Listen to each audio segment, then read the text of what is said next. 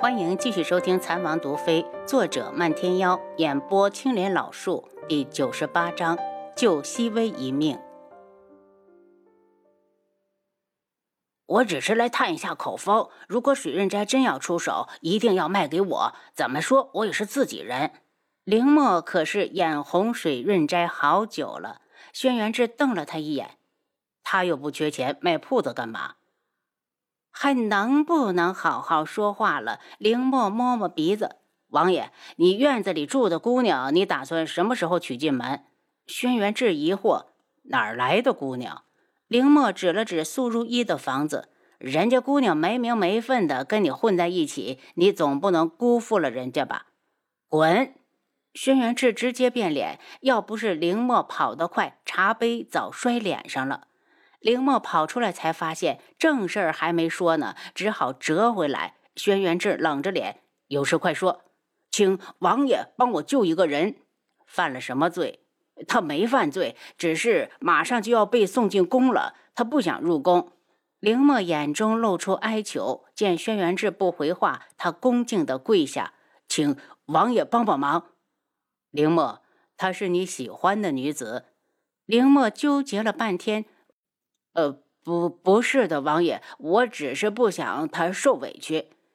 轩辕志冷哼：“进宫伺候皇上，可是别人求都求不来的恩赐，到你嘴里怎么就成了受委屈了？再说，他又不是你的什么人。”王爷，她是我的远房表妹，我凌家有祖训，凌家是富甲之家，为了防止被有心人利用，便立了这样的规矩。没有想到有人在暗中使坏，将凌家女儿的画像送进了宫里。皇上早就垂涎凌家的财富，一听说此女与凌家有关系，立即钦点凌妃儿入宫。轩辕志一脸不满：“怎么不早点来报？皇上的手也伸得太长了。”凌墨整日在外面忙碌，连年都是在外面过的。昨晚才回凌家，听说此事后，赶紧来找轩辕志。不等凌墨回话，他便道：“我知道了，这事儿你不用再管了。”凌墨得了准信，放心的走了。没过几天，熹妃公主忽然来找楚清瑶，见她身子骨还是那么单薄，楚清瑶心疼的给她泡了杯药茶。熹妃，你身子不好，怎么跑出来了？皇婶，我看天气不错，便出来走走。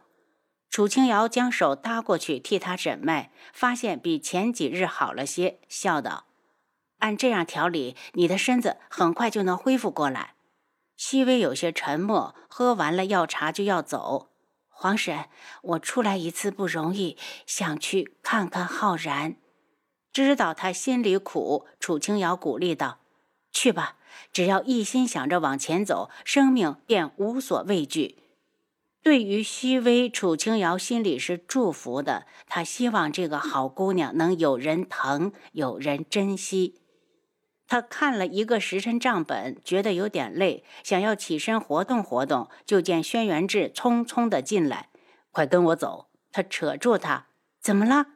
跟我去救熹微。”轩辕志声音沉闷，像压了一块巨石，听起来沉甸甸的。虚微怎么了？他前面还来看过我。他自杀了，连马车都来不及准备。轩辕志抱起他，用轻功带着他在屋脊上飞跃。对于虚微，轩辕志有些心疼。他此生真是命运多舛，本来与刘昊然是天生的一对，却因为自己身体异于其他女子，迫不得已黯然回宫，不得不结束这段婚姻。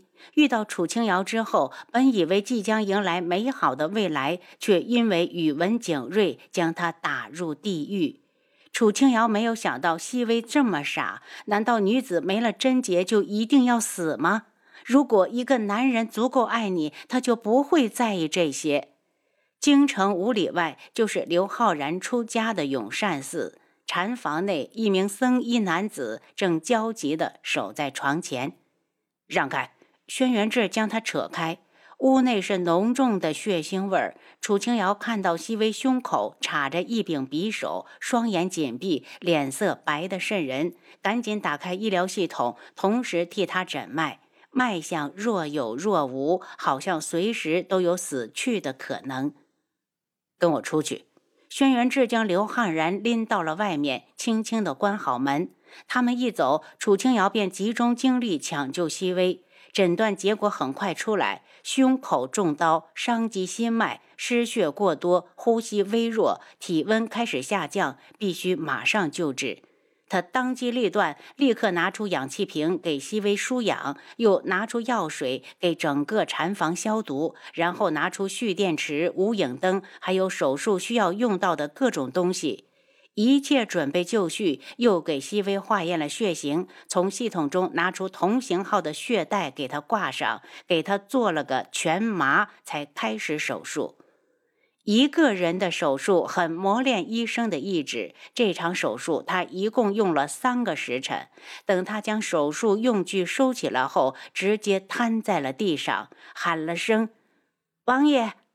轩辕志冲进来，担忧的道：“你没事吧？”“没事，只是有点累，睡一觉就好了。”轩辕志扶起他，看了眼床上，熹微怎么样了？匕首拔出来了，具体情况还要看他能不能挺过危险期。伤在心脏那么重要的地方，怕是他一心求死。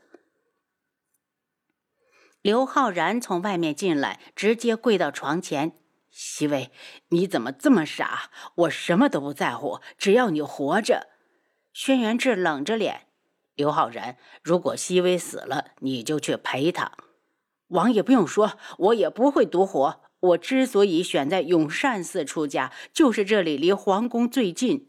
刘浩然心如死灰，悲伤地看着熹微。天下那么多有情人，为什么偏偏他和熹微这么苦？我们回去，天黑了。我想留下来照顾他。楚清瑶不放心熹微，我叫了太医过来，你跟我回去休息。不由分说，他已经抱起他，直接出了永善寺。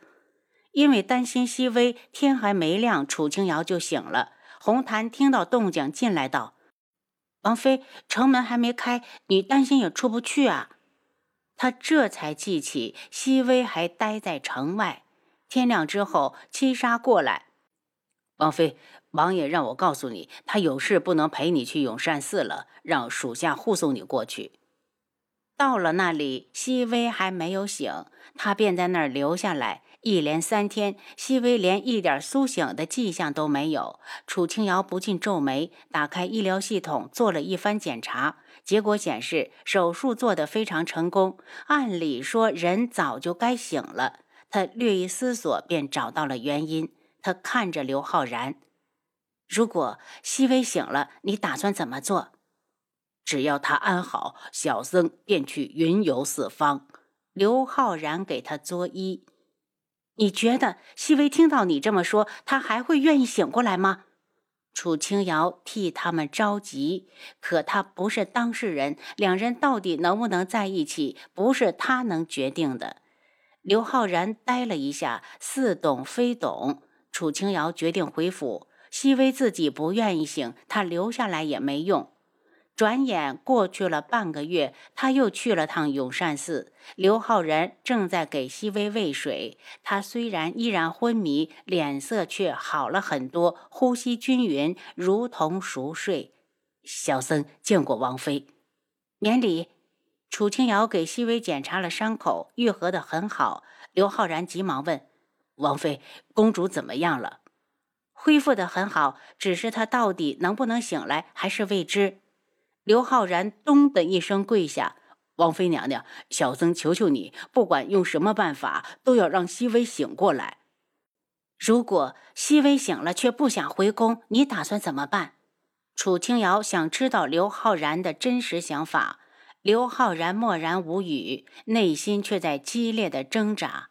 许久，他终于抬头：“王妃，我已是出家之人。”楚清瑶冷笑。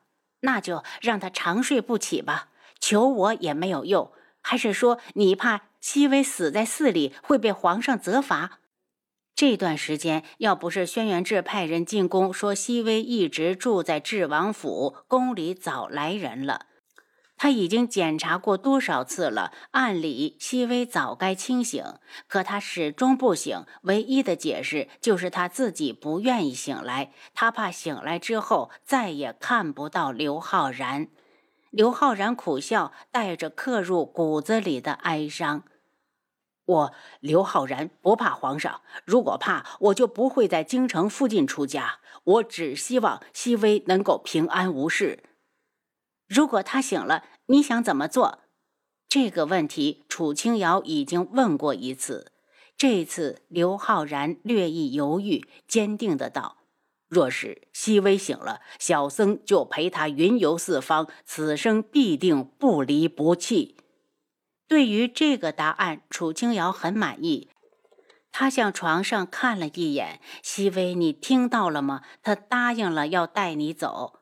然后他猛地睁大眼睛，细微的手指竟然动了。刘浩然也看到了，他冲到床前，激动地唤着：“熹微，熹微，你醒了吗？只要你醒过来，我就带你离开这个地方。”熹微缓缓地睁开眼睛，目不转睛地看着床前的人，吃力的道：“浩然，你说的是真的吗？你是不是在骗我？”刘昊然认真的道：“如果我说一句假话，就让我天打雷劈，不得好死。”楚清瑶走出寺院时，天光明媚湛蓝，流云缓缓飘过天际。他展颜一笑：“如果遇到对的人，不管你经历过什么，他都会疼你入骨。”他再没去过永善寺，听七杀说，熹微的商议好，就和刘昊然悄然离开。至于宫中，熹微给太后留书一封，太后看后，寻了微澜殿的宫女，确定她不但失身于宇文景睿，还差点为他生下孩子，觉得他留在宫中也是给皇室抹黑，走了更好。您刚才收听的是《蚕王毒妃》。作者：漫天妖，演播：青莲老树。